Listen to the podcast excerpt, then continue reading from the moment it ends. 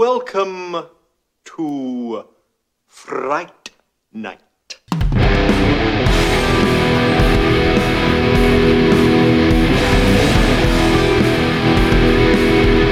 I spit on your grave. Groovy.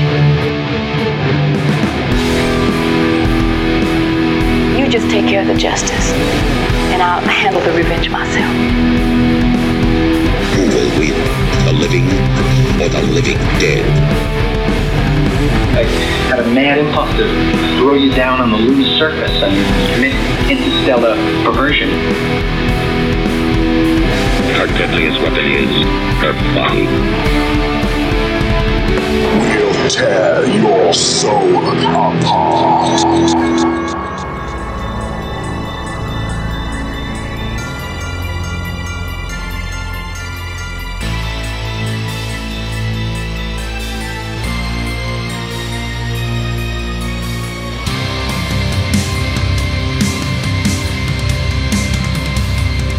Ladies und Gentlemen, herzlich willkommen zu Arthur Trash Current Cinematic Conundrums, unser Rückblick zum Friday Nights Festival. Ich bin Ihr Host Flo und bei mir ist der einzigartige, unvergleichliche Burgermaster. Ja, hallo Flo und hallo liebe Zuhörerinnen und Zuhörer. Es freut mich, dass wir auch dieses Jahr vom Friday Nights berichten dürfen und das Ganze mehr oder weniger das ganze Programm durchschauen durften. Ja, also du warst da ultra fleißig. Äh, Ja. ich, ich, ich, ich stehe dir äh, ein wenig nach, aber ich habe mein Bestes gegeben. Ja, also ich habe wirklich bis auf einen Film oder bis auf zwei Filme, glaube ich, habe ich alles gesehen Ja. und es hat Spaß gemacht. Auf jeden Fall. Das. So viel kann ich schon mal verraten. Absolut, auch von meiner Seite, wie eigentlich jedes Jahr, das ist jetzt das dritte Mal, dass wir berichten, oder? Und Mhm, es war eigentlich genau. jedes Mal sehr, sehr unterhaltsam. Da kann ich nur zustimmen, ja. genau.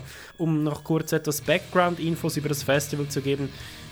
Wir haben es schon angesprochen, wir berichten jedes Jahr über das Fright Nights. Das macht uns natürlich besondere Freunde, weil dieses Festival von unseren lieben Freunden Chiara, Jenny und Florian organisiert werden.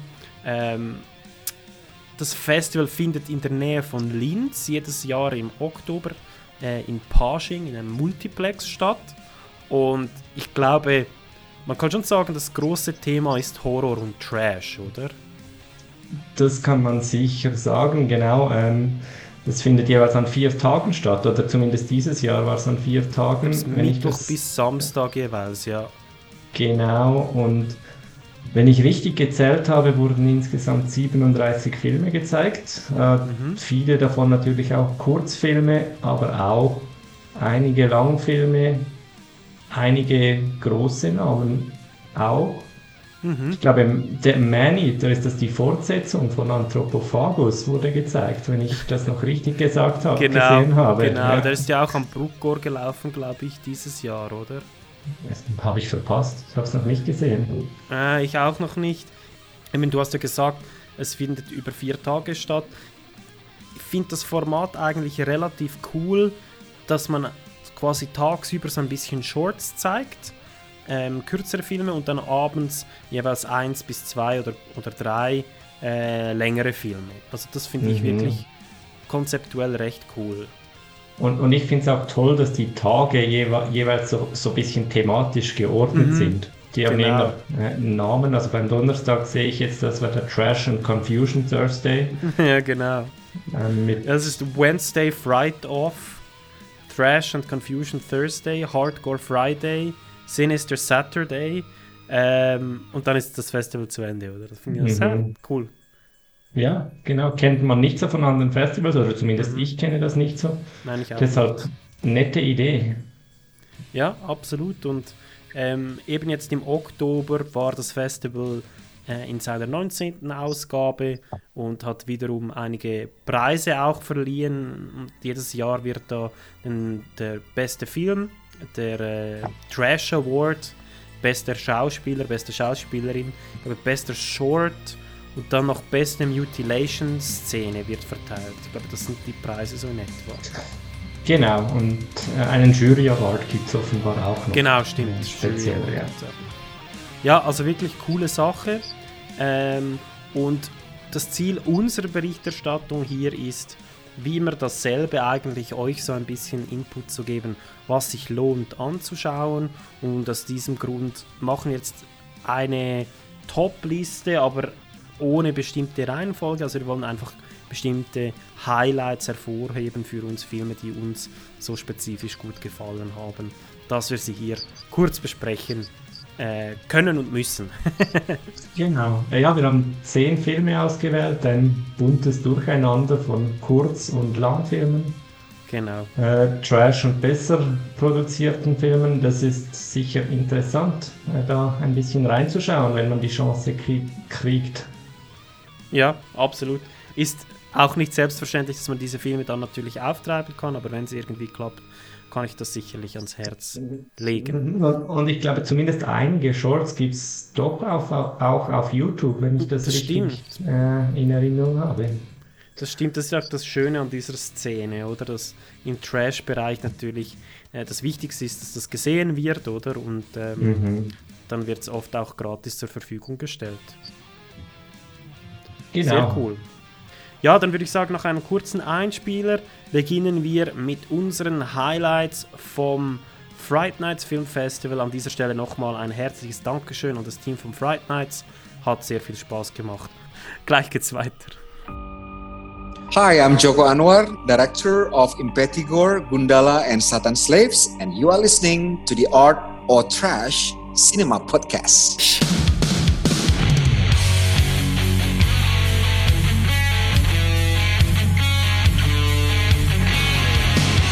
Hier ist Heiko Rus, Regisseur vom Projekt Fleisch, der Bilitas und Projekt Teresa. Und ihr hört den Art or Trash Cinema Podcast.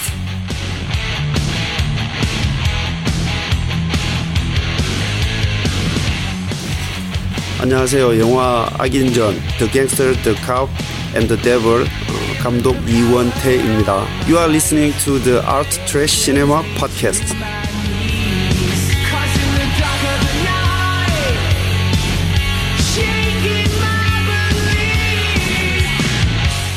アート・オブ・トラッシュシネマ・ポッドキャストを聞いている皆さん、えー、アイアム高橋美介です、えージャパニーズディレクターです。お酒の映画も大好きです。Thank you very much.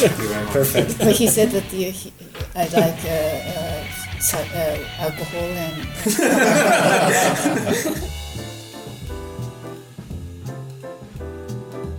Herzlich willkommen zurück.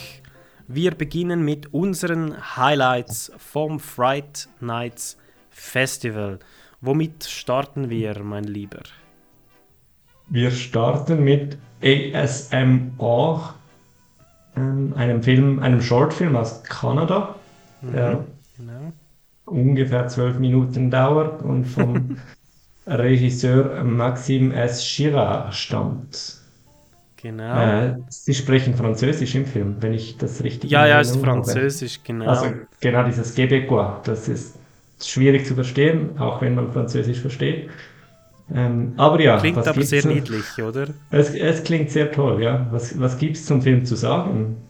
Ja, ich würde nicht allzu viel irgendwie vorwegnehmen wollen hier, aber man kann vielleicht sagen, es ist ein Fun-Splatter über ASMR. Also es dreht sich um ASMR und es geht um eine, eine junge Frau, die endlich ihre Ruhe findet, also endlich einschlafen kann mit einem ASMR-Video und sie sieht dann Teile dieses Videos äh, in ihrem Alltag eigentlich reflektiert und hat aber wenig Toleranz für laute Menschen.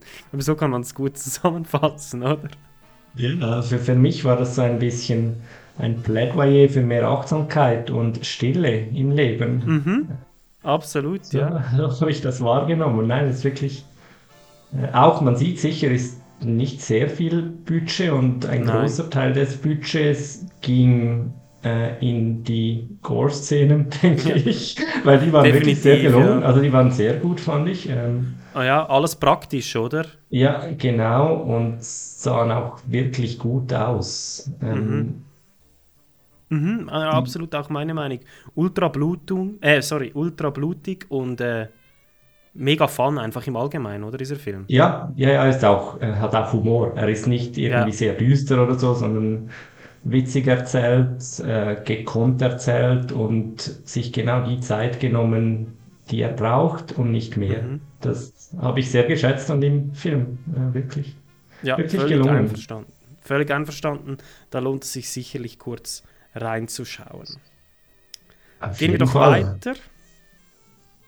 Äh, dann hast du spezifisch auch noch vorgeschlagen Total Liquidation. Sehe ich das richtig? Das siehst du richtig. Liquidation Totale auf Französisch ist ein französischer Film, der knapp 20 Minuten geht, von drei Freunden, die da Regie geführt haben, Hugo de Gregorio, Louis Patard und Anthony Mori. Ähm, wo, du hast den Film nicht gesehen, das ist Nein, wichtig, oder? nicht.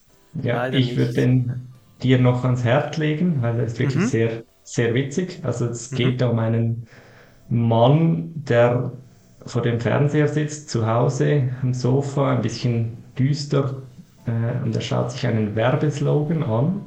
Ja. Und plötzlich merkt er, dass das, was in diesem Werbeslogan passiert, sich auf seinem Körper direkt manifestiert. Also Mhm. zunächst ein Tattoo, das auf seiner Hand plötzlich erscheint. äh, und er will irgendwie versuchen, das wieder wegzukriegen und schaut sich dann ein YouTube-Video an, aber davor kommt ein Werbeschmink-Tutorial und plötzlich ist er komplett geschminkt. Und das passiert die ganze Zeit. Also bei jeder cool. Werbung, Cool. äh, die er sieht, äh, hat das sofort Auswirkungen auf seinen Körper und das ist zu- Beginn noch lustig, wird dann aber, sobald er da diese Zigarettenwarnungen sieht, Oh, scheiße, auch ja. lebensgefährlich. Also es ist wirklich Mhm. äh, ein, eine wirklich tolle Idee, also wirklich, so habe ich mir das noch nie vorgestellt. Weil man ist ja relativ stark von Werbung umgeben in der heutigen Zeit. Äh, Ja. Schon auf YouTube, das ja früher noch frei zugänglich war ohne Werbung, Genau. kommt mittlerweile vor jedem Video zwei Werbeslots. Und das haben sie da wirklich sehr gekonnt, ein bisschen subtil kritisiert auch. Mhm. also eine- Also ist, ein- also ist ich- das das zentrale Thema, dass man diese, diese ständige Beeinflussung von, von Genau, ja. Werbung genau. in Medien? Ja. Ja, und es ist Okay. wirklich eine, also eine Satire, würde ich das nennen. Mhm. Und kritisiert das auf eine sehr unterhaltsame Art und Weise. Mhm. Und das, eben, das, das ist wirklich durchgezogen, von Beginn weg, von diesem Anfang bis dann zum Schluss, der auch, also so viel verrate ich, das ist noch schon ein Spoiler, aber nicht, äh, man, man erfährt noch nicht alles. Da ist auch der Titel, hat man sich etwas dabei überlegt. Da Mhm. gab es teilweise andere Filme im Programm, wo ich Mhm. fand, die Titel sind einfach ja, gewählt und dann hat man das wieder vergessen, aber hier war wirklich alles durch, durchstudiert und Mhm. konzipiert und deshalb für mich sehr gelungen. Cool. Spielt dann alles eigentlich in diesem einen Raum schlussendlich? Nein, überhaupt nicht, überhaupt nicht. Ah, Er will dann auch fliehen, rennt davon, aber das ist ja dann nicht besser auf der Straße in der Regel. Ja. Ah ja. Ah, cool. Ah, das klingt aber sehr, sehr kreativ. Ist es, ähm, und die 20, knapp 20 Minuten, die es waren, sind da sehr schnell vorbeigegangen für mich. Mhm. Cool. Ja, dann schaue ich mir auf jeden Fall noch an und Mhm. werde mich dann zurückmelden. Le lege ich dir sehr ans Herz und auch allen, die zuhören, äh, wenn man da irgendwo den sieht, den Titel, auf jeden Fall anschauen. Cool. Dann würde ich sagen, gehen wir weiter zum Ja. ersten Feature-Film, den wir besprechen. Richtig, all clowns are bastards. Genau. War das? Das weiß man ja. ACAB. Genau. Richtig. Richtig. Ähm, Von Erik Weise, ist ein deutscher Film. Auch mit relativ wenig Budget gedreht, wage ich jetzt mal zu Ich- behaupten. würde sogar sagen, sehr wenig. Laut Ja. Informationen auf der Website waren es 7000 Euro ungefähr. Okay. Das ist im Bereich von No-Budget, oder fast? Ja, das ist im Bereich von No-Budget, genau. Ähm, Und hat der Film nicht sogar den Trash Award gewonnen am Festival? Ich meinte das es. ist absolut korrekt, ja. Den hat Genau. er tatsächlich gewonnen. Ähm, Und ist auch absolut ein trashiger Film, oder? Das kann man sicherlich Absolut. sagen. Also äh, Fa Fans von Hollywood-Produktionen werden hier nicht auf ihre Kosten kommen. Das kann man sagen, auf jeden Fall. Ja. Ja. Ähm, es, es ist, beginnt auch schon ein bisschen mit dem Eingangszitat. Äh, das ist ein Zitat, hab ich, habe es mir aufgeschrieben, You know, clowns can get away with murder von John Wayne Gacy. Und das war ja einer dieser amerikanischen Serienmörder, der unter anderem eben auch als Clown gearbeitet hat.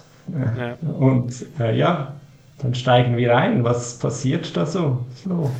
Also ganz im Allgemeinen kann man sagen, das ist auch das, was mich, am, was ich an diesem Film am coolsten finde, ist, dass der Film uns in ein, eine, sage ich jetzt mal, Parallelwelt mitnimmt, wo ähm, es wie eigentlich, ich sage schon fast rassenartig Unterschiede zwischen Clowns und Menschen gibt, oder? Clowns sind wie eine eigene, ein eigenes Wesen oder eine eigene Rasse Menschen, glaube ich. Das ist die Idee Genau. in diesem Film. Und, äh, Und das war sicher auch, das, das habe ich nicht erwartet, muss ich sagen. Also zu, zuerst Ja. beginnt es ja schon so ein bisschen generisch ja, genau. und hat dann aber relativ bald diesen Twist, der, der, der neu ist, den man so nicht kennt. ist, ist wirklich cool, oder?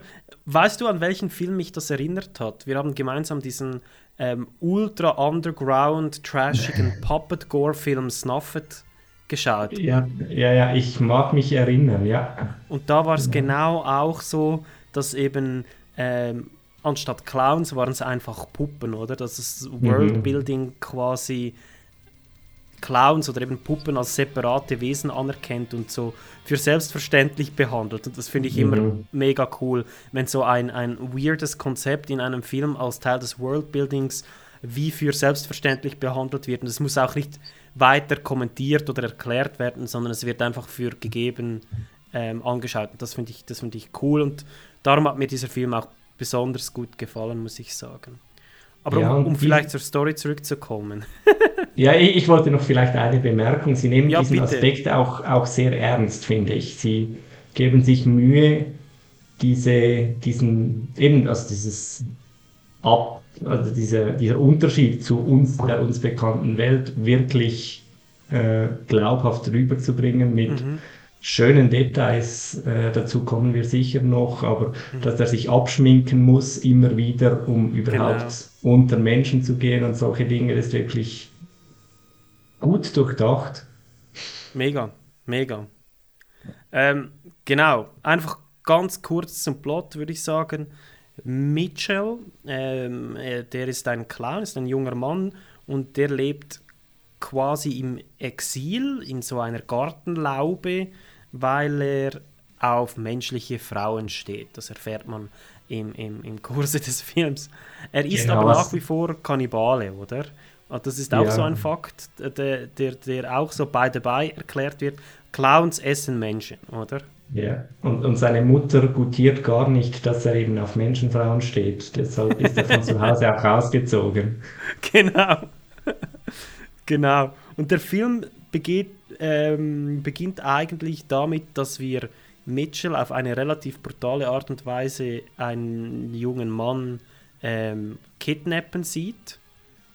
Ja, eigentlich auch töten sieht. Man weiß nicht ganz genau, wann dann dieser Typ eigentlich stirbt. Wahrscheinlich stirbt er schon in der ersten Szene, aber wir sehen den, glaube ich, mehrfach sterben. Er stirbt mehrfach. Das habe ich auch so verstanden, ja. Ja. genau, und äh, Mitchell hat diesen Typen dann bei sich im Gartenhaus und er verspeist den eigentlich fortlaufend. Genau, er muss ihn ja am Leben erhalten, damit er halt die einzelnen Körperteile und Organe auch wirklich frisch zubereitet bekommen kann. Kann er ihn Mhm. nicht einfach töten und das vermodern lassen, sondern er muss ihn am Leben erhalten. Genau, aber eben, wie gesagt, man vermutungsweise ist er schon eigentlich länger tot, oder? Auch wenn er immer noch mit ihm weiterspricht. Ja, oder er, er, ist ein, ein bisschen ein Spoiler, aber er kocht doch auch mal aus seinem Kochbuch so eine Paste, die Menschen wieder zum Leben erweckt. Ah, stimmt, ja, ja, stimmt. Ich glaube, deshalb stimmt, kann erweckt dann ihn wieder dann mit ihm sprechen, ja. Stimmt, natürlich, ja. Ja, es ist auf jeden Fall auch das ein, ein, absolut weirdes Detail, das irgendwie ja, den Film irgendwie anreichert. Auf jeden Fall geht es dann so weiter, dass er eine junge Frau trifft, ähm, die ihm dankbar ist, weil er ihren Ex-Freund äh, vertrieben hat. Und vertrieben heißt, er, er hat ihn gekillt, oder? Ja, ich glaube zuerst noch nicht, aber dann später schon, ja. Genau, in einem, weiteren, in einem weiteren Schritt. Ja. Und dann kommt das große Problem für ähm, seine, ich sage jetzt mal Artgenossen, Mitclowns, ähm, dass diese Frau, äh, die er trifft, er verliebt sich in sie und sie ist aber Veganerin. Und ja, er nicht nur sie, dann- sondern auch ihr ganzer Freundeskreis. Das ist Genau, ihre Wege eigentlich. Ja, genau. Und er wird, er wird dann äh, zum Argwohn seiner Artgenossen eben auch vegan. Ja, das ist auch so eine lustige Szene, dass schon die ganzen Clownsippe alarmiert ist, nur weil er das Wort äh, vegan ausspricht. Und zwar egal, wie weit entfernt die sind. Ja, es ist so absurd. Und da gibt es doch auch noch diesen genialen Charakter, den Mitbewohner, Tommy. Äh, der ist, äh, man erfährt das dann so mit der Zeit, eigentlich als Vorwand Veganer geworden, um äh, die junge Dame, die eben Mitchell auch interessant findet, äh, um diese zu verführen. Und das ist aber irgendwie gescheitert, er ist dann in der Friendzone gelandet und irgendeinmal ha haltet er so eine ultra intensive Hassrede auf Tofu. Finde ich auch wunderschön. Das stimmt, das stimmt, mag ich mich auch erinnern. äh, hat wirklich viele gute Ideen auch. Ich weiß nicht, Ja. ob du mit dem Plot noch weiterfahren willst. Nein, ich, ich würde vielleicht noch einige kleine Punkte rauspicken, aber ähm, Mhm. Plot würde ich sagen, lassen wir mal so sein. Das ist gut, das habe ich mir auch ungefähr so weit nämlich aufgeschrieben. Cool. Äh, was war, was hat dir denn so gefallen daran? Außer das- jetzt dem Clown-Aspekt. Eben das Worldbuilding, das ist das eine, was wir angesprochen haben. Und dann fand ich, ähm, dass es durchaus auch Momente gab, die sehr spannend und ja, schon fast haptisch gefilmt waren. Also das Intro, der Kill oder Nicht-Kill, man weiß es ja nicht so genau, ähm, fand ich unglaublich effektiv und ähm, dieses Zusammenspiel von äh, Hand, dieses Handschuhgeräusch, weißt du, weißt du, so dieses Quietschen von Mhm. Handschuhen und, Mhm. und, und, und ähm, eben dieser Gewalt, das hat für mich wahnsinnig gut funktioniert. Und ich dachte zuerst so, ah, jetzt kommt so ein, ein Terrifier-Verschnitt. Ähm, aber es war Das dann war etwas auch mein- komplett ja. anderes, oder? Das, das war eben auch mein erster Gedanke und ich hatte deshalb so ein bisschen Angst, weil ich finde, es gibt genug Clown-Filme, die in diese Richtung gehen. Mhm. Es hat das dann eben nicht gemacht und das hat mir auch sehr gut gefallen. Und wie du sagst, sie haben sich sehr große Mühe gegeben, auch kleinere Details da hineinzunehmen, die Mhm. eben diese Welt äh, ganzheitlich und auch greifbar machen. Ähm, ein Beispiel ist auch dieses Kochbuch, das ich schon erwähnt habe. Das, Ja. man, man sieht natürlich, dass sie kein Budget hatten, um wirklich etwas zu kreieren, aber sie haben das sehr liebevoll gemacht und die Idee an sich finde ich schon toll. Mhm, Das Kochbuch heißt Kochen mit Kim und vorne drauf Ja. ist Kim Jong-un. Genau. Ja, bizarr. Ja, also diese ganzen Aspekte fand ich wirklich auch sehr gelungen. Es hatte andere Gags, die eben nicht wirklich für mich organisch in den Film hineingepasst Ja, ja. haben und einfach noch drin geblieben sind, weil man die man lustig fand, aber die irgendwie nicht dazu passen. Aber Ja, es, ist eine, es sind Ausnahmen. Aber, aber du hast schon recht, also es sind zum Teil hat es ja so diese Meta-Comedy-Momente und manchmal funktionieren die, manchmal funktionieren sie nicht. Was ich zum Beispiel eben so diese, du, du hast, ähm, wir haben im Vorfeld kurz darüber gesprochen, du hast diese Wer wird Millionär-Parodie, hast du Mhm. erwähnt. Mhm, Ähm, genau. und das fand ich auch, das hat nicht wahnsinnig gut funktioniert. Was ich aber zum Beispiel wieder lustig fand, ist, dass man plötzlich den Sprecher von SpongeBob ähm, im, im, im Film hatte. Und mit, mit dieser Ukulele oder was er in der Hand hatte. Äh? Ah nein, ich nein, ich, ich glaube, ich es meine war, was als, anderes. es ja. war glaube ich, einfach als Narrator hatte man ihn plötzlich. Ja, ja. Ähm, und er hat dann die Stimmen gesprochen. Fand ich relativ witzig. Ähm, aber ja, du hast es du hast schon richtig gesagt. Also es, hat, es hat Momente, wo es funktioniert, es hat Momente, wo es nicht funktioniert. Aber im Großen und Ganzen finde ich, man sieht schon, dass sehr viel Liebe in diesen Film reingeflossen ist. Ja, auf jeden Fall. Also es ist sicher ein Herzensprojekt, denke ich. Es Ja. hat unglaublich viele Ideen, es sprüht davon Mhm. und hat wirklich auch seine sehr lustigen Momente. Absolut.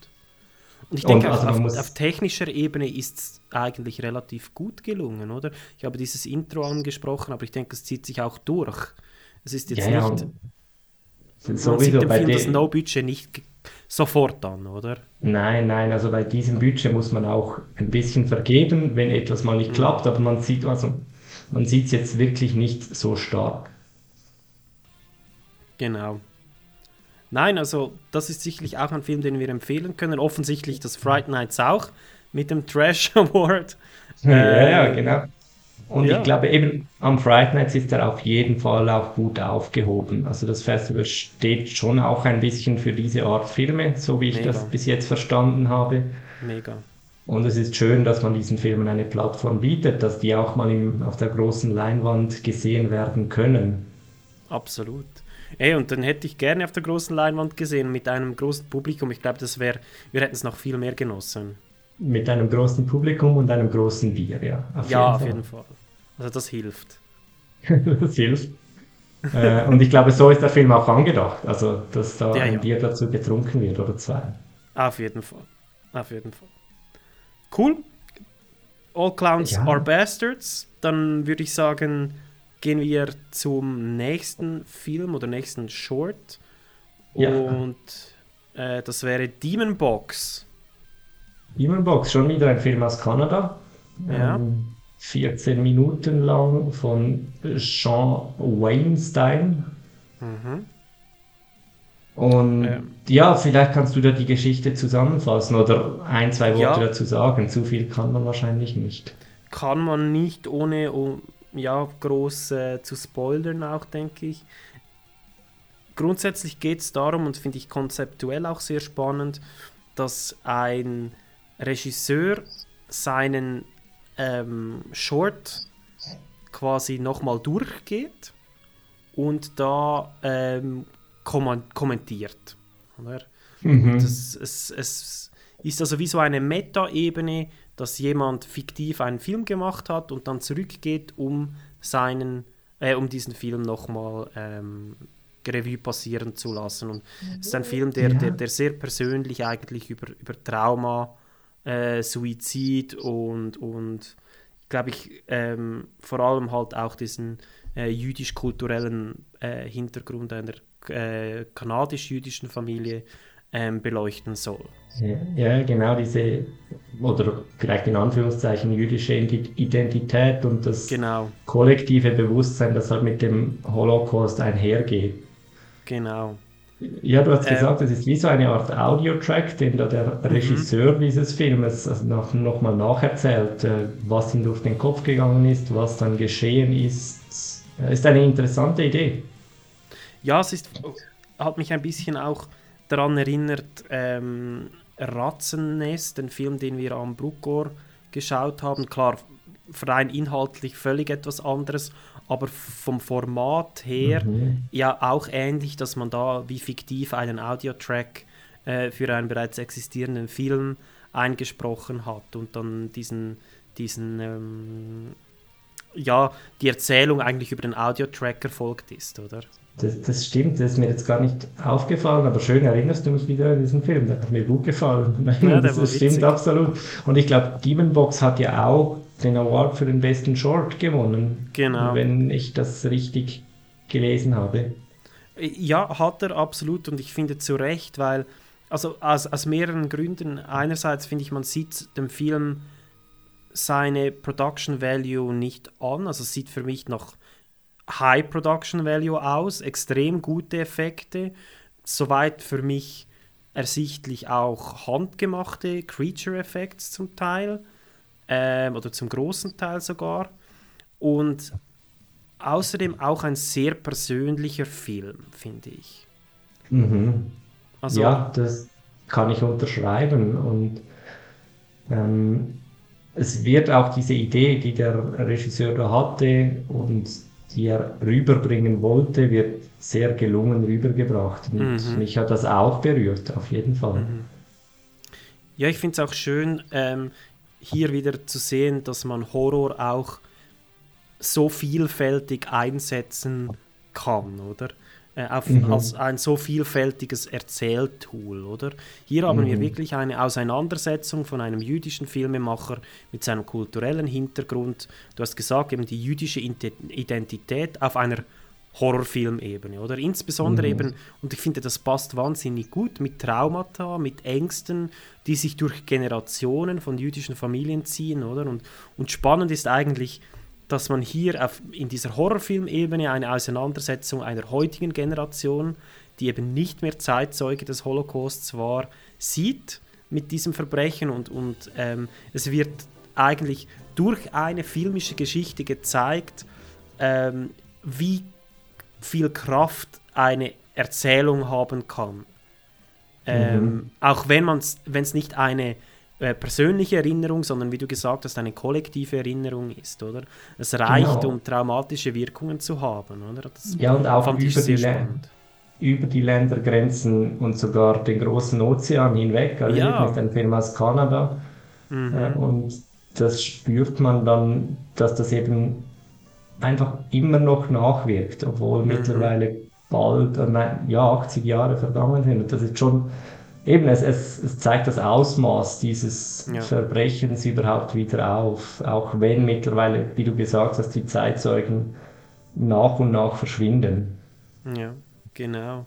Und das Spannende ist ja, dass diese Demon Box eigentlich, oder für mich zumindest, ich habe das so interpretiert, symbolisch für einen Ort steht, wohin Traumata weggesperrt werden, oder? Die aber mhm. jederzeit wieder entfesselt werden können. Und das finde ich ein sehr schönes, klar, also schön Anführungsschlusszeichen, aber ein schönes Bild, oder? Ja, es ist so eine Art Pandoras Box fast schon, ne? Ja, genau. Und ich denke, man muss diesen Short vielleicht auch hervorheben, weil es heute traurigerweise auch sehr ein aktuelles Thema wieder ist, oder? Und ähm, da muss ich doch auch ein, ein gewisses Lob an die Selektion hier aussprechen ähm, ist schön zu sehen, dass auch die Programmation eines Trash- und Horrorfilmfestivals irgendwann ein bisschen wichtig sein kann. Weißt mhm. du, was mhm. ich meine? Ja, ja, also das habe ich sowieso das Gefühl, dass äh, das schon auch ein wichtiger Punkt war bei der Programmation. Also ist sehr durchgehend gelungen. Mhm. Absolut.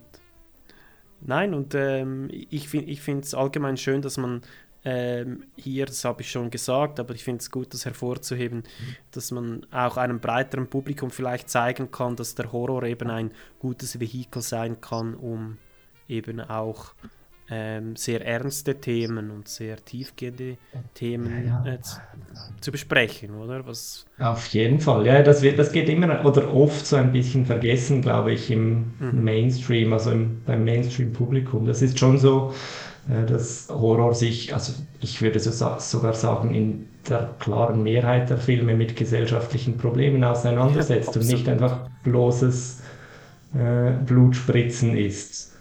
Absolut, das bin ich hundertprozentig auf deiner Seite. Vor allem, oder das ist so ein bisschen dieses Scream-Moment, glaube ich, der damals so ein bisschen die, die typischen Elemente von, von, von Horrorfilmen aus der Slasher-Ära parodiert hat und das ist so etwas, das sich in den, in den ja, bei den, beim Mainstream-Publikum festgesetzt hat, oder? Ein, ein Horrorfilm ist schon mal prinzipiell etwas Schlechtes, hat, sind immer dieselben ähm, selben Sujets, sind immer dieselben Klischees, die immer und immer wieder wiederholt werden und es ist eigentlich, ja, es, es hat schon fast ein bisschen etwas Pornografisches oft, oder? Weil es einfach als reine Unterhaltungs- äh, ein, ein reines Unterhaltungsmedium dargestellt wird und ich denke von das war nie so und heute sind wir oder heutzutage sind wir so weit weg davon, Mhm. da, äh, Ja, ja. Horror als reines Unterhaltungsmedium zu sehen. Ähm, gerade mit Firmen, Firmen wie A24, äh, wo ich nicht immer einverstanden bin, oder? Aber es ist viel mehr als, als das, oder? Natürlich. Wobei eben, wir sind natürlich dem Horror als reines Unterhaltungsmedium auch nicht abgeneigt. Ich denke, das ist bekannt. Natürlich. Aber es ist eben klarerweise nicht nur das, wie du jetzt sehr schön ausgeführt hast. Yes. Und hier haben wir ein gutes Beispiel bei Demon Box, um wieder aufs Absolut. Programm zurückzukommen. Ähm, ja. Vielen Dank. Zwei Daumen nach oben. Absolut. Vier. Vier, ja, genau. äh, wollen wir weiter? Ich würde sagen, was haben wir als nächstes? Als nächstes haben wir Imagine, einen Film aus Estland von Mart Sander. Ähm, das ist ein Film, der ist mir wirklich sehr schön in Erinnerung geblieben, muss ich sagen. Er geht nur etwas über sieben Minuten äh, und ist ein, also ich würde sagen, ist ein Märchen. Für mich war es Ja. eine, Art Märchen äh, über eine junge Frau, die im 19. Jahrhundert alleine in ein einsames Dorf kommt, was in dieser Zeit wahrscheinlich schon ein bisschen äh, speziell war, dass eine junge Frau da alleine reist. Mhm. Und ja, sie erklärt dann den doch überraschten Dorfbewohnern dort, dass sie halt ein bisschen Geld von ihrem Vater bekommen hat und deshalb jetzt sich entschieden hat, alleine zu reisen. Mhm. Äh, es, es, es ist äh, ein Aspekt, der dann immer wieder auftaucht, der immer wieder begegnet, ist, dass all diese Bewohner offenbar einen sehr hohen Wert auf Vorstellungskraft zu legen scheinen. Ja. Und das, das greift dann auch auf sie über, äh, vielleicht so viel und nicht mehr. Ja, finde ich gut. Und das, Mhm. du, du hast diesen Punkt der Vorstellungskraft angesprochen, das finde ich gut. Kann ich auch daran anknüpfen gleich. Ich denke, das, das ist ein, ein Moment, das sich sehr schön in, in verschiedenen Ebenen des Films zeigt, insbesondere auch in dieser, dieser Optik. Wir haben eine sehr weich gezeichnete Optik, ähm, Mhm. zum Teil fast ein bisschen Videogame-mäßig hat es sich angefühlt für mich. Also so ein bisschen, äh, ja, entweder gemäldeartig oder dann habe ich mich gefühlt wie in einem alten ähm, Elder Scrolls-Spiel ein bisschen. Weißt du, woran ich mich erinnert gefühlt habe? Aha. Als Schweizer. An? An Heidi. An Heidi. Ja, es hat was. Ja, es hat was. Es hat Ähm, was. Ja. Ich denke, das Ziel war wohl, so eine Gemäldeoptik zu erreichen, Ja. aus äh, zu verschweigenden Gründen an diesem Punkt vielleicht. Mhm. Ja, ja, das ist, äh, mehr kann man da wirklich nicht sagen zu dieser Thematik. Äh, wo, wo ich auch wahrscheinlich eine Inspirationsquelle sehe für diesen Film, ist ein bisschen die Geschichte Das Schloss von Franz Kafka. Ähm, hat mich daran ein bisschen erinnert. Ja, Das, das, das äh, kann gut sein, das kann sehr gut sein. Ich, ich, ich, ich, habe zuerst gedacht, wir sind hier ähm, in so einer alternativen Erzählung von Dracula, wo Mhm. die Dorfbewohner sagen, ah, du musst den Graf kennenlernen etc. Oder? Normalerweise ist das ja umgekehrt.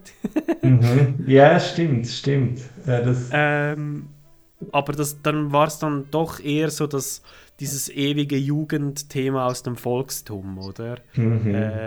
Ähm, und das ist ja auch ein viel behandeltes Thema, wo es ja irgendwie schon illustrative Darstellungen im, im frühen Mittelalter gab davon oder noch früher. Also das, Mhm. Ja, auf jeden Fall.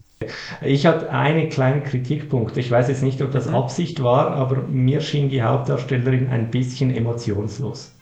Äh, Ja, Die- kann ich mich nicht so unterschreiben. Ich bin auch nicht sicher. bin auch nicht sicher. Vielleicht wollte man sie wirklich so ein bisschen dieses, ähm, das war mein Gedanke, Alice in Wonderland, ähm, wie sagt man, im Kaninchen, äh, Alice im Kaninchenbau, oder? So ein Mhm, bisschen mhm. ähm, dieses unbeschriebene Blatt, ähm, das in die Leere stürzt, oder? Und dann Ja. bemalt wird quasi. Ja, oder vielleicht ist es auch einfach das estische Wesen, ich weiß es nicht, das Ja. estische Naturell. Wobei sie ja Preußin ist. Es stimmt, ja, stimmt, oder zumindest im Film. Aber das unbeschriebene Blatt ist doch ein wunderschön passend, eine wunderschön passende Metapher, findest du nicht? Ja, das noch absolut. bemalt wird. Ja, das ist, also du, du, du gibst jetzt ein bisschen viele Hinweise auf die Ach, was. des Films. Äh, ja, bevor wir noch das Ende wirklich spoilern, gehen wir besser weiter, denke ich. gut. Außer du hast noch einen wichtigen Gedanken, den du äußern möchtest. Zum Ja, das beste Imagine. Zitat aus dem Film vielleicht. Ist nicht ein wichtiger Gedanke, aber ist, ist das beste Zitat aus dem Film. Ähm, sie wird zu Beginn von, ich glaube, dieser Innenbesitzerin wird sie gefragt, sie soll doch mal etwas auf Preußisch sagen, es sei doch so süß. Und dann sagt sie, sagt sie auf Deutsch, äh, ihr Brei riecht nach nassem Arsch. Das fand ich wunderschön. Stimmt, da spürt man die Melodie der deutschen Sprache richtig. Absolut. Liebevoll. Ja, ja, absolut. äh, gut, ein schönes Schlusswort, denke ich, zu Imagine. Genau. Und wir ge gehen weiter. Ja. Äh, zu Fanta, Fanta Terror. Terror. Ja. Yes. Von Nestor Aranz. Ist auch ein spanischer Film. Mhm. Ja, willst du uns ein wenig Insight geben, was da geschieht? Ich versuche es einmal. Also es ist ein in Schwarz-Weiß gehaltener Film, der da auch schon ein bisschen antönt, äh, welche Filme als Inspiration gedient haben. Dazu kommen wir noch. Wir sehen da einen, einen jungen Mann, der offensichtlich ein Horrorfilm-Fan zu sein scheint. Er hat sehr viele Plakate in seinem Zimmer und schaut auch im Fernsehen irgendeinen alten Horrorfilm. Und während er diesen Film schaut, äh, spricht plötzlich äh, eine Schauspielerin, die an und für sich im realen Leben schon lange verstorben ist, ihn direkt durch den Bildschirm an. Äh, die, sie wendet sich an ihn und sagt ihm, er solle zu ihrem Grab fahren, ihre Leiche ausgraben und eine verlorene Filmrolle, die sie mit ins Grab genommen hat, wieder ausgraben, weil da irgendwie ein alternatives Ende zu einem Film drauf sein soll. Und er macht sich dann auf den Weg und äh, versucht, dieses Grab zu finden und gegen alle Hürden diese Filmrolle äh, mit nach Hause zu nehmen. Mhm. So viel Sehr schön. zur Geschichte. Genau. Ja, also zu diesem Film vielleicht im Allgemeinen, ähm, ich denke, dass man den wirklich genießen kann, muss man ein bisschen ähm, Geschichte des Horrorfilms äh, im Hinterkopf haben. Äh, Fanta Terror, einfach, das ist ein, äh, ein, ein Begriff aus der, ähm, ja, ich will jetzt nicht sagen Filmwissenschaft, aber es ist ein, ein Begriff für, eine, für ein, ein Genre aus ähm, Spanien. Das sind Horrorfilme von den 60er bis 70er Jahren. Ähm, und ich glaube, der Begriff wurde ursprünglich geprägt. Äh, korrigiere mich, wenn ich falsch liege. Und Martin wird mich sicherlich korrigieren, weil er da Er ist besser ja nicht Bescheid da. weiß als ich. Er ist ja nicht da heute. Genau. Ähm, aber der Begriff wurde, ich, wurde, soweit ich weiß, popularisiert durch äh, Jacinto Molino, also äh, bekannt auch unter dem äh, äh, artistischen Namen Paul, Paul Naschi. Ähm, Okay, ja. Und ja, es ist ein bisschen, glaube ich, als die Antwort zum Hammer-Film in Spanien zu verstehen. Also ein spanischer B-Movie der 60er und 70er Jahren. Und um vielleicht nochmal auf den Begriff Fanta Terror zurückzukommen. Äh, der Begriff Fanta Terror setzt sich eigentlich zusammen aus äh, Fantastico, also das heißt Fantastic, das, äh, Cinema Fantastique, oder? Äh, Supernatural eigentlich. Und Terror, äh, Terror ist eigentlich das spanische Wort für Horror, für einen Horrorfilm. Mhm. Mhm. Ja, da haben wir gleich wieder ein bisschen Wissen vermittelt, dank dir. Das genau, wir schön. haben ja auch einen Bildungsauftrag. Natürlich subventioniert, oder? Absolut. Ähm, Du bist ja auch ein Ja. Fan dieser Filme, oder? Dieser Zeit. Da haben wir auch noch so Jess Franco und äh, Narciso Ibanez Serrador und äh, Amando de Osorio und so. Genau, äh, und also das sehe ich auch, oder die Schauspielerin, die im Film vorkommt, heißt Lina Miranda und das war für mich so eine Mischung aus Lina Romeo und Soledad Miranda, die ja beide Ja. große absolut. Musen äh, des einzigartigen Jesus Franco waren. Äh, einzigartigen, ja. ja, einzigartig kann man schon sagen, das sagt Ja, ja, absolut. Das ist kein falsches Wort. aus. Ich musste zuerst überlegen, ob das angemessen ist, aber ja, es ist schon angemessen. Ähm, ja, also äh, der Film spielt natürlich mit dem, ist auch in schönem Schwarz-Weiß gehalten. Und die Geschichte ist nicht sehr kohärent, fand ich. Nein. Aber er hat mir trotzdem gut gefallen. Ähm, eben Ja, auch also- mit diesem, die- dieser Hommage an diese alten spanischen Filme. Ja, äh, du, du, du sagst es. Für mich hat dieser Film eigentlich nur aus diesem Grund so gut funktioniert, dass das eben ich mich an diese Filme erinnert gefühlt habe und dass die Referenzen sehr schön waren ähm, und äh, wenn auch ein bisschen obvious vielleicht einfach schon im Titel, aber Ja. ähm, all in all eigentlich ganz hübsch anzuschauen. Content-wise, not sure. Ja. Aber das waren ja viele dieser alten Filme auch. Ja, absolut. Kann man man. Hey, hey, hey. Wobei, jetzt kommen, kommen wir wieder auf Jess Franco zurück. Ja, ja, nein, also ich bin ein großer Fan. Du musst ihn gegen mich nicht verteidigen, das ist klar. Aber wenn man es objektiv betrachtet, Ja, ja. muss man schon sagen, dass ungefähr 80% seiner Filmografie äh, jetzt nicht unbedingt intellektuell hochtrabend waren. Um es Mit mal- der Ausnahme von Vampiros Lesbos. Selbstverständlich, ja. Ein, ein Meisterwerk äh, des, nicht nur des fantastischen Films, sondern des Films im Allgemeinen. Des Arthouse. Auch des Arthouse-Kinos, ja. Gehen wir doch weiter zum, zum nächsten Film. Ich glaube, Ja, es viel- kommt nicht gut sonst. Viel Kluges kann man auch nicht mehr sagen dazu, das ist so. ähm, wir haben die Zitrone ausgequetscht, gehen wir weiter zu The Blue Rose, wieder einem Ja. Feature-Film, der auch im Wettbewerb um den besten Film dabei war, äh, dann nicht gewonnen hat und den du nicht gesehen hast. Leider nicht, nein. Also ich bin gespannt, was du dazu erzählen hast. Genau, also ich versuche das mal so ein bisschen zusammenzufassen. Es ist ein Film aus den USA von George Barron, der, ähm, wenn ich das richtig gelesen habe, gerade einmal 18 Jahre alt war, als er den Film herausgebracht hat. Und schon mit 15 oder 16 damit begonnen hat. Das kann jetzt eine Red Flag sein für gewisse, was ich auch verstehe, aber ich möchte dieser ein bisschen entgegenwirken weil der Film ist wirklich, und er hatte auch ein ordentliches Budget von 1,3 Millionen, also vielleicht der äh, Film mit dem höchsten Budget, am- der am Friday Nights gezeigt wurde. Ich weiß es nicht, aber ich kann es mir vorstellen. Kann sein, kann sein.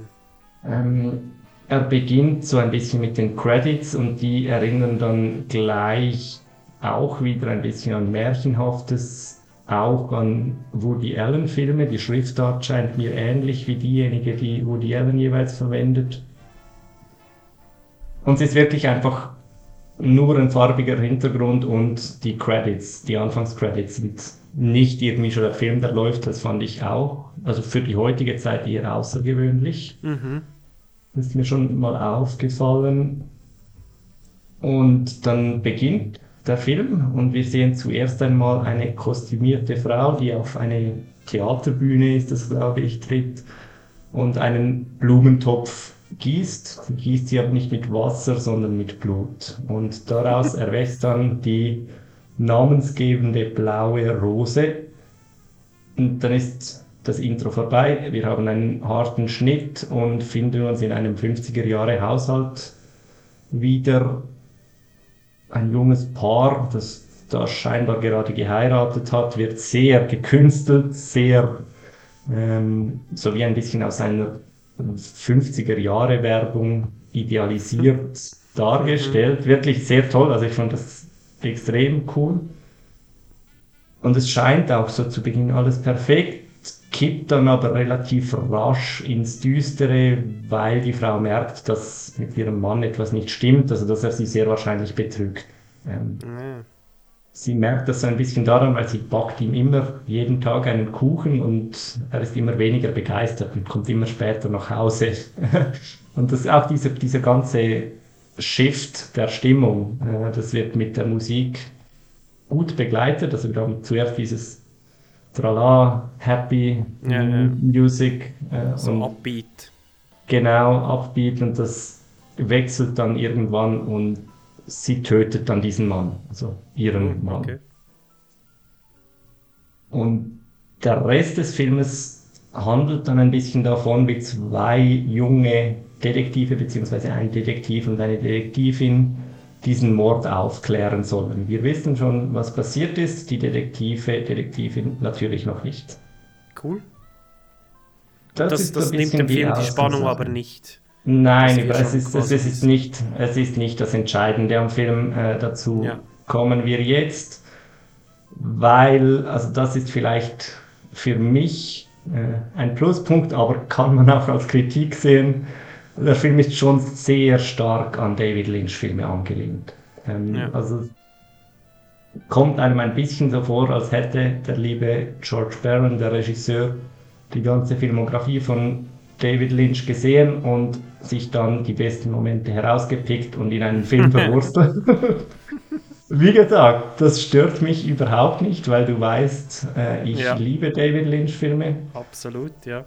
Und man fühlt sich oft so ein bisschen wie in seinen besseren, also Mulholland Drive, Blue Velvet, auch Inland Empire, spürt man alle in der DNA auch dieses Filmes, der Blue Rose. Ähm, Mhm. Cool. also, also es hat auch, muss man sagen, äh, sieht man auch in der Cast, äh, Ray Wise ist dabei, der bei Okay. Twin Peaks eine tragende Rolle gespielt hat, auch bei Robocop mitgespielt hat. Aber dann doch schon wirklich eine größere Produktion, hä? Auf jeden Fall, ja. Und was doch eben überrascht, wenn man bedenkt, dass der Regisseur erst 18 Jahre alt ist, wie er zu dieser, dieser Finanzierung gekommen ist. Das Krass. beeindruckend. Und was mir halt auch sehr gefallen hat, ist diese 50er Jahre Ästhetik, diese, Mhm. dieses übertrieben gekünstelte, diese Pastelltöne, die Musik, die Referenzen zu Filmen aus dieser Zeit. Extrem schön umgesetzt. Äh, Die Kameraarbeit ist, finde ich, makellos. Ähm, Die, das dann zunehmend ins Traumartige kippende, ins Surreale, was halt eben auch ein klares äh, Element aus äh, Lynch-Filmen ist, finde ich immer toll. Es ist so ein bisschen dieser Descent into Madness, den man in vielen Filmen auch, also bei äh, Winding Refn, Neon Demon, äh, ist, Ja. kann man es auch vergleichen. Okay, spannend. Ja, und es hat eben wirklich dann dieses Element irgendwann, das wir vorhin schon einmal erwähnt haben bei Shaw Clown for Bastards, auch wenn man die Filme nicht vergleichen kann, aber die, dieser Aspekt, den man, mit dem man plötzlich konfrontiert wird, den man aus dem gewöhnlichen Leben nicht kennt. Äh, Mhm. Und da ist dann halt mehr eben nicht so selbstverständlich, sondern die Charaktere, die Figuren in diesem Film, die werden davon auch überrascht und kommen damit nicht klar oder müssen damit irgendwie klarkommen. Ja, Das, okay. das gefällt mir sehr. Und Ja. insgesamt ist der Film für mich wirklich äh, verdientermaßen in dieser Auswahl der, äh, des Wettbewerbs. Er hat mir sehr gut gefallen. Für mich vielleicht sogar der Favorit, aber Okay. ja, also ich verstehe auch, dass man ein bisschen äh, zu sehr. The Craft. ich glaube, da war, da war nicht im Wettbewerb.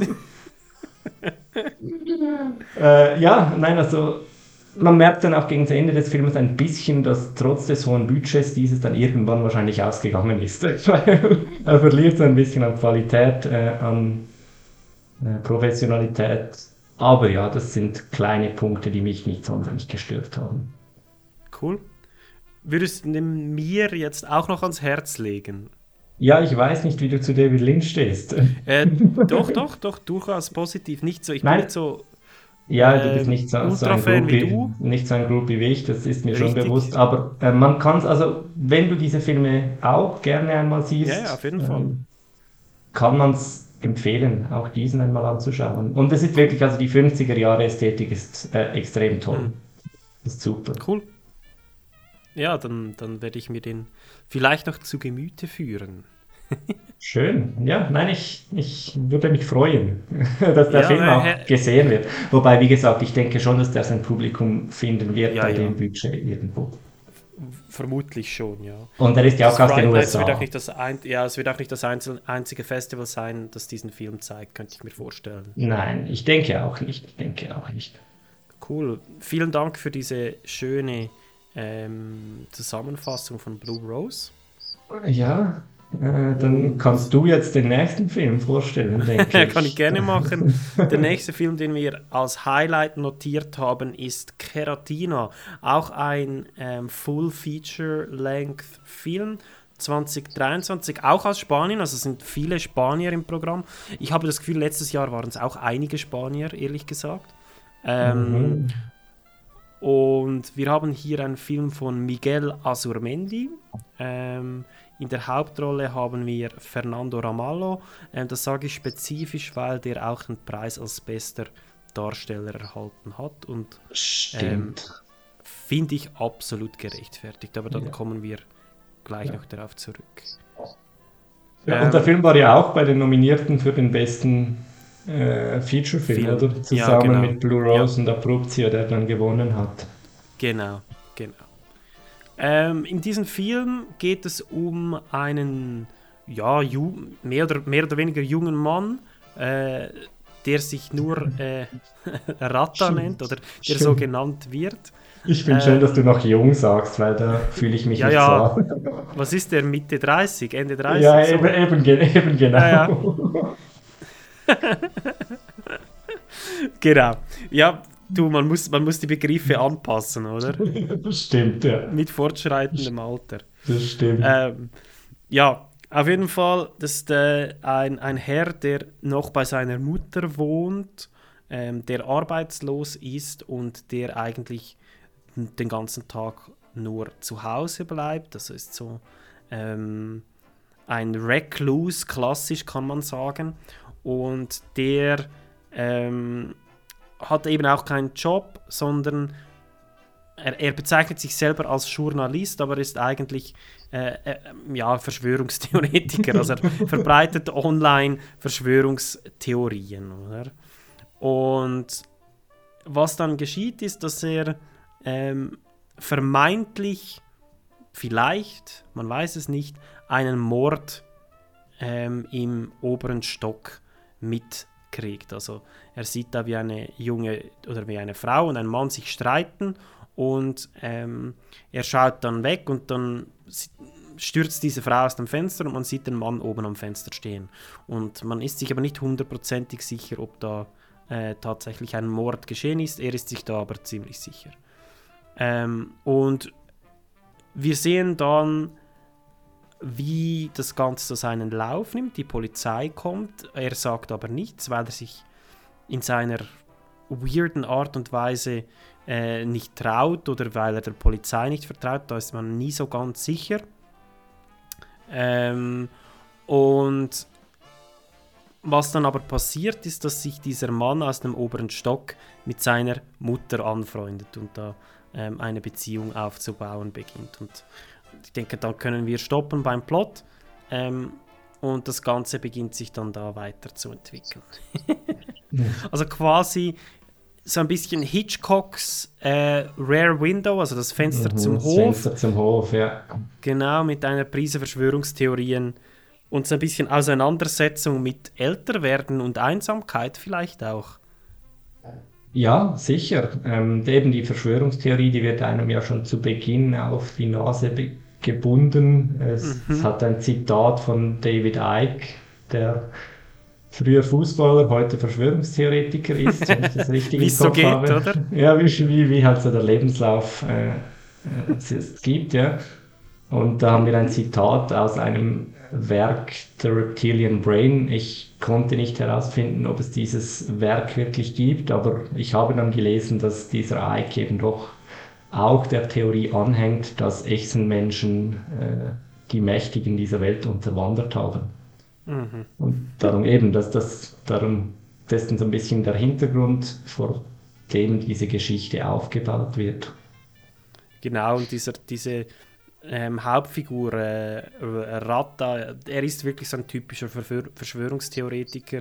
Ähm, schaut sich ständig Matrix an, hat auch ähm, Poster von Dale Live und der Matrix auch Mhm. äh, in seinem Zimmer und ist ultra paranoid, oder? Mhm. Ja. Und das ist auch das bis, ein bisschen das Schöne, weil wir an vielen Stellen im Film nicht genau wissen, ob das jetzt tatsächlich passiert ist, wie er das gesehen hat, oder ob er einfach ultra paranoid ist. Ja, das stimmt. Das äh, ist eben, es beginnt mit dem, dem Mord oder Nichtmord, je nachdem, wie man es sehen will.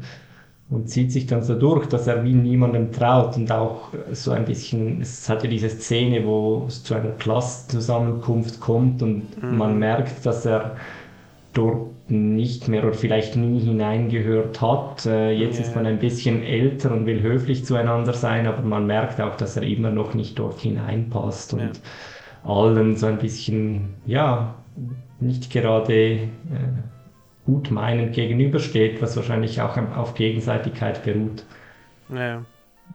Und Genau. durch das ist er halt sehr einsam, ja. Das spielt dann sicher eine Rolle. Genau, er ist ultra einsam und hat ähm, auch so ein bisschen eine verzerrte Version der Realität, glaube ich, was man immer wieder so ein bisschen durchsickern sieht. Und das Spannende ist, dass eigentlich seine Figur sehr gut reflektiert ist in seiner Mutter, oder? Die ist ähm, alleinstehend und ist auch ähm, ein sehr einsamer Mensch. Sie hört den ganzen Tag Radio und ähm, das Einzige, was sie tut, sie geht einkaufen eigentlich für, für ihren ähm, Sohn oder pflegt ihre Mutter. Genau, ja, die Mutter, die irgendwo an einem abgelegenen Ort wohnt und deshalb ist sie dann auch oft mehrere Tage nicht zu Hause, oder? Genau. Dieses Verhältnis alte Menschen äh, zur jüngeren Generation, das ist irgendwie so ein Dauerbrenner im spanischen Horrorkino, habe ich das Gefühl.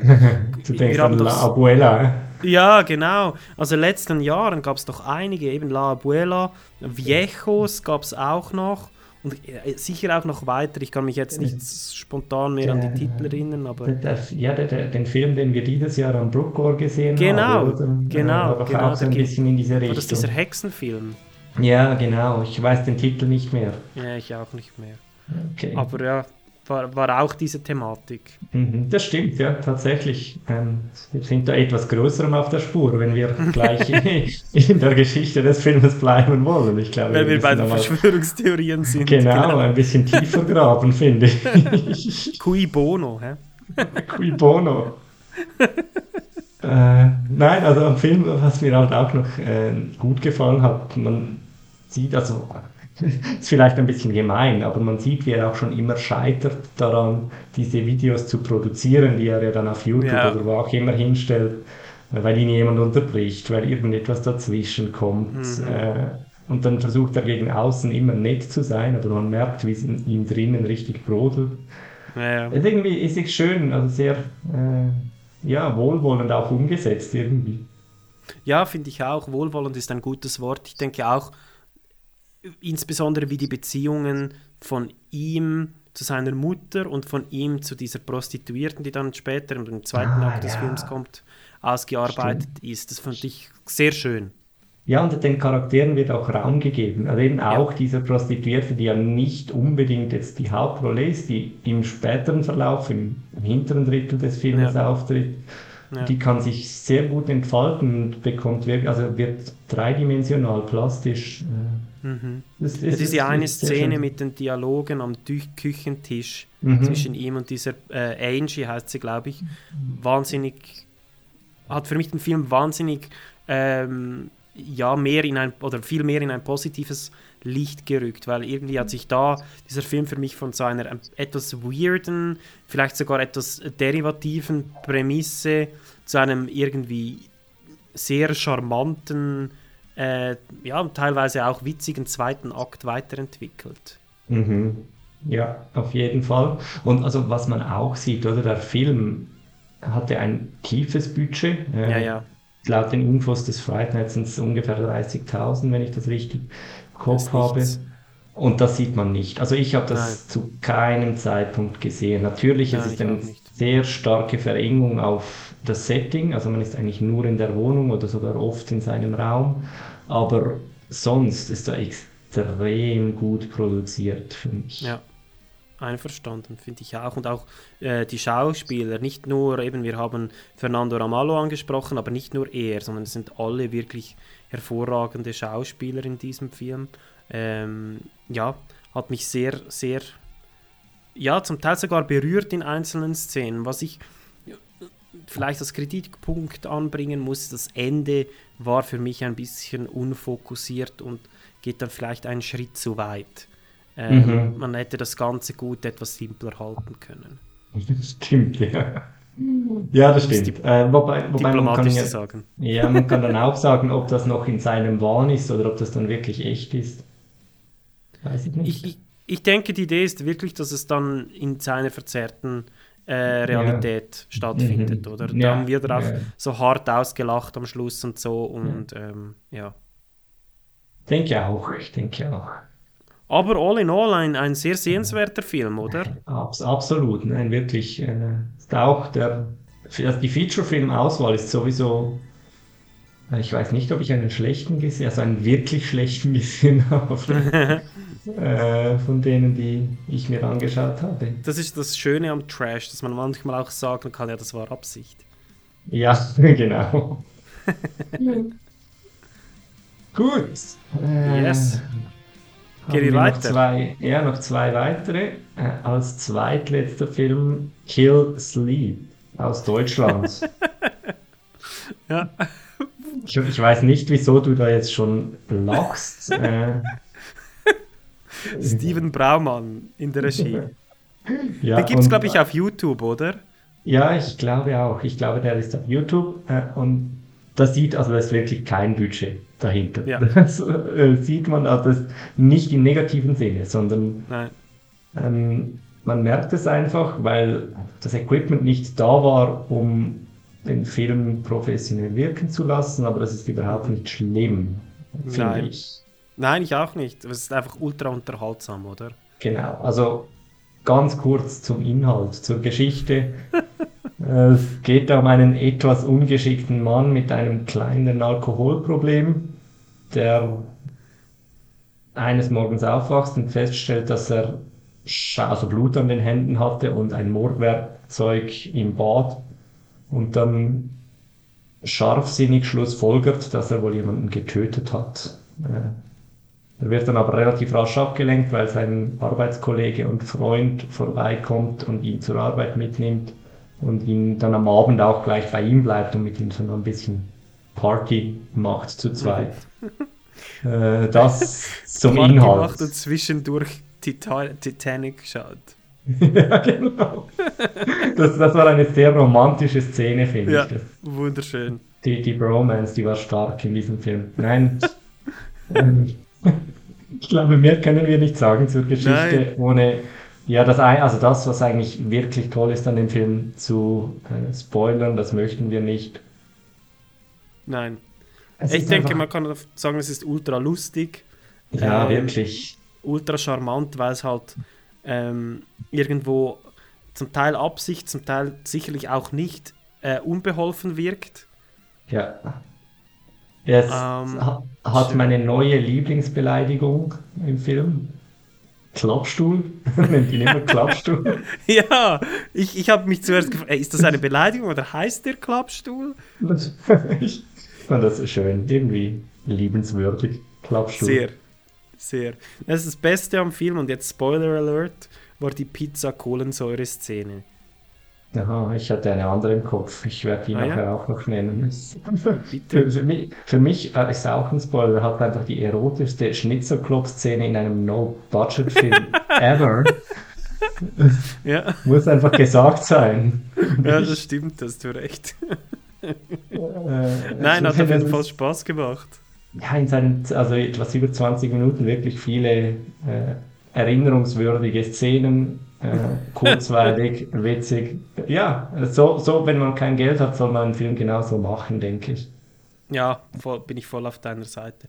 Ich mag mich erinnern, wir hatten das letzte Jahr auch so einen Film, den wir auch unter die Highlights genommen haben. Ich weiß nicht mehr, wie er geheißen hat. Irgendwie der Wirt und der Gast oder sowas. Ah, ja, ja, stimmt. Ich weiß, welchen du meinst. Der war wirklich auch gut, ja. War Der auch ein so Deutscher, ja. Oder genau. Deutsch oder Österreichisch, Deutscher, eins von beidem, aber er war ultra liebenswürdig auch irgendwie, weil er so mit offensichtlich, äh, ja, Liebe zum Fach gemacht wurde und das Mhm. äh, ist hier auch der Fall. Mhm. Ja, genau. Ähm, noch, ja, dann gehen wir noch zum letzten Zum letzten. das wir uns ausgewählt haben. Was ist? Bookworm. Bookworm, wieder aus Spanien, habe ich. Genau. Sehe ich da. Genau, und zwar von Javier Yanes Sanz. Ähm, vielleicht kurz zum Plot.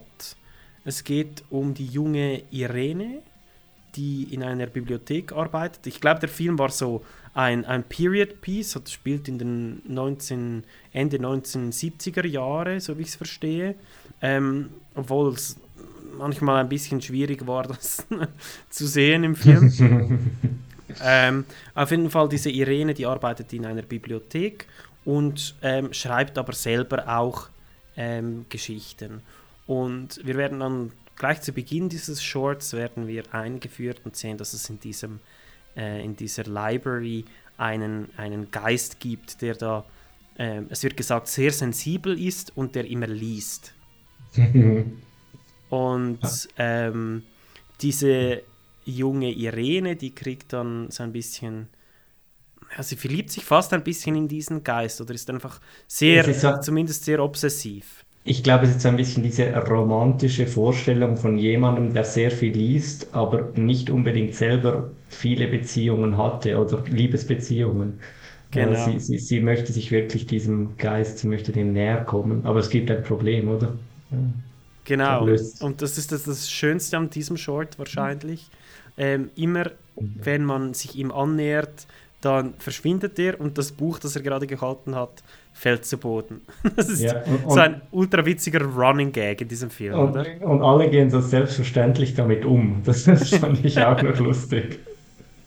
Ja, es ist ultra cool. Ähm, ja, und mehr zum Plot dürfen wir fast nicht sagen, aber ich denke, wir müssen vielleicht fast ein bisschen spoilern, um den Film ähm, gut diskutieren zu können. Oder zumindest Genau. die, die, die Schlüsselszene zu diskutieren, vielleicht. Ja, eben können ja alle wegschalten, die den Film noch schauen wollen. Äh, und Mhm. dann kommen wir dazu. Was meinst du damit? Ähm, ich meine damit, oder, dass wir diese, wie du angesprochen hast, oder diese romantische Vorstellung, die wird dann eben zu einer Obsession und wahrscheinlich eben verliebt sie sich auch ein bisschen in diesen Geist und es wird dann so eine ultra weirde, ähm, schon fast sexuelle ähm, Version von Lese mich gezeigt in diesem Film. Wenn du weißt, was ich meine. Ähm, also der Geist liest dann unsere Protagonistin eigentlich, indem er Mhm. äh, sie aufschlägt, wortwörtlich, also er schneidet sie auf und liest da ihre Innereien. Oder? Das ist eigentlich, glaube ich, so der Witz daran. Genau, und das wurde ja auch honoriert mit dem Award für die beste Verstümmelungsszene am Festival. Mhm. Genau, und darum müssen wir sie auch explizit ansprechen. War eine sehr effektive Szene, war handgemacht. Und ich finde eben auch die Idee dahinter, oder dieses Lese, Lesen Ja. unter der Haut, hat Und etwas Weirdes. Ja, man hat sie schon nicht erwartet, also ich zumindest habe das Nein. nicht so erwartet. Nein, es passt eigentlich nicht so gut in die Tonalität des Rests. Ja. Weil der, der erste Teil des, des Shorts ist ultra charmant und mega lighthearted irgendwie. Mhm, Und der mhm. zweite Teil wirkt dann so, ist dann bam, hart, oder? Also Mhm. sind wir plötzlich bei Clive Barker, oder? Das ist eine, es gibt eine ähm, Short Story in den Book of Bloods von äh, Clive Barker, wo es auch darum geht, glaube ich, dass ein Dämon eine, eine, ein Schriftstück dann jemandem unter die Haut brennt. Also die Schriftzeichen äh, Ja. erscheinen da so unter der Haut und das ist eine sehr ähnliche Thematik, oder? Ja, äh, noch ein Stück Hintergrundinfo vielleicht zum Film. Äh, Habe ich gelesen, dass das offenbar die Adaption, Adaption äh, eines Manga ist. Äh, Bookworm. Gibt es einen Okay. Manga davon? Äh, von einem Autor, der heißt Amagapa Shoyogen. Ja, äh, wusste ich nicht, als ich den Film gesehen habe, habe ich erst im Nachhinein erfahren. Aber könnte man vielleicht irgendwo mal auftreiben, ich weiß es nicht. Who knows, who knows. Ist das nur, wäre noch spannend zu wissen, ob das ein mehr, also mehrere Bücher sind oder nur Mhm. eines. Das, das, so weit bin ich mit meiner Recherche nicht gegangen. Alles okay, alles okay. Sh- Aber der, der Short lohnt sich, ja, auf jeden Fall. ähm, aber, aber der Short äh, lohnt sich auf jeden Fall, oder? Gerade weil es so einen harten Turn hat äh, am Ende, oder? Unbedingt, ja. Äh, nein, das ist auch einer der ersten Filme, die ich zumindest geschaut habe. Mhm. Ich weiß nicht, wie es bei dir war. Und Ja, es war same. ein super Einstieg. Same. Haben wir sogar zusammengeschaut, glaube ich. Das haben wir, ja. Wir haben ein Screening gemacht, ein gemeinsames. Das haben wir uns noch Mühe gegeben für das Friday Night. Das ist wirklich toll. Also es, Absolut. auch schon das letzte Mal haben wir ja viele Filme zusammengeschaut. Äh, Stimmt. Irgendwann schaffen wir es auch mal noch vor Ort, glaube ich. Wäre schön, wäre sehr schön, ja. Aber ähm, du weißt, wie es ist. Und das ist, vom Timing her ist es für, für uns immer scheiße, weil es gleich nach dem Zürich Filmfestival ist. Ja, ja, das, das stimmt. Aber irgendwann, klar. Irgendwann. Ich, One ich day. bin optimistisch, ich bin optimistisch. Ich auch, absolut. Und wir schauen uns die Selektion ja immer ultra gerne an und hoffen, wir haben auch jetzt wieder ähm, dieser tollen Selektion etwas ähm, Justice gegeben, sozusagen. Mhm. Hoffe ich auch. Und ich denke, wir können uns nochmal ganz herzlich bedanken bei der Fright Nights Crew ähm, für diese tolle Zusammenstellung. Hat super Spaß gemacht. Nächstes Jahr gerne wieder, oder? Unbedingt. Ähm, auch von mir wünsche ich da äh, viel Durchhaltewillen, auch für die Zukunft. Äh, wir hoffen, dass da das noch lange Jahre so äh, erscheinen wird in diesem Format mit dieser tollen Programmation. Äh, wir haben es genossen, Ja. Wie schon letztes Jahr. wie schon letztes Jahr, genau. Genau. Ja, wir haben auch einiges noch auf dem Programm. Stay tuned. Es wird einige äh, Episoden in, nächsten, ähm, in den nächsten Wochen geben. Äh, wir haben auch noch eine Genrejagd Kannibalen offen. Wir haben auch noch eine Genrejagd Indien offen, Burger. Das betrifft dich Das spezifisch. Ist, ist richtig, ja. Da müssen wir darauf zurückkommen. Da kommen wir bald zurück. Aber- Die Festival-Season ist vorbei. Ja, gen genau, wir waren ein bisschen an vielen Festivals. Das Mhm. hat uns zurückgeworfen. Das stimmt. Filmisch hat es mich nicht zurückgeworfen, eher weitergebracht. Ich habe. Zürich Filmfestival hat eindeutig zu viele Filme geschaut. äh, Ja, da hören wir ja dann auch noch von dir und Martin. absolut, absolut. Gut, äh, vielen Dank, Bürger, äh, für deine wertvollen Inputs. Hat Spaß gemacht. Keine Ironie hä, dabei. Äh, nein, wirklich nicht. Nein. Klar, nein, äh, es hat auch mir Spaß gemacht. Ähm, über Filme zu sprechen ist etwas, was wir beide gerne tun, glaube ich. Und von daher bis zum nächsten Mal. Indeed. Bis zum nächsten Mal. Vielen Dank fürs Zuhören beim Arthur Trash Cinema Podcast.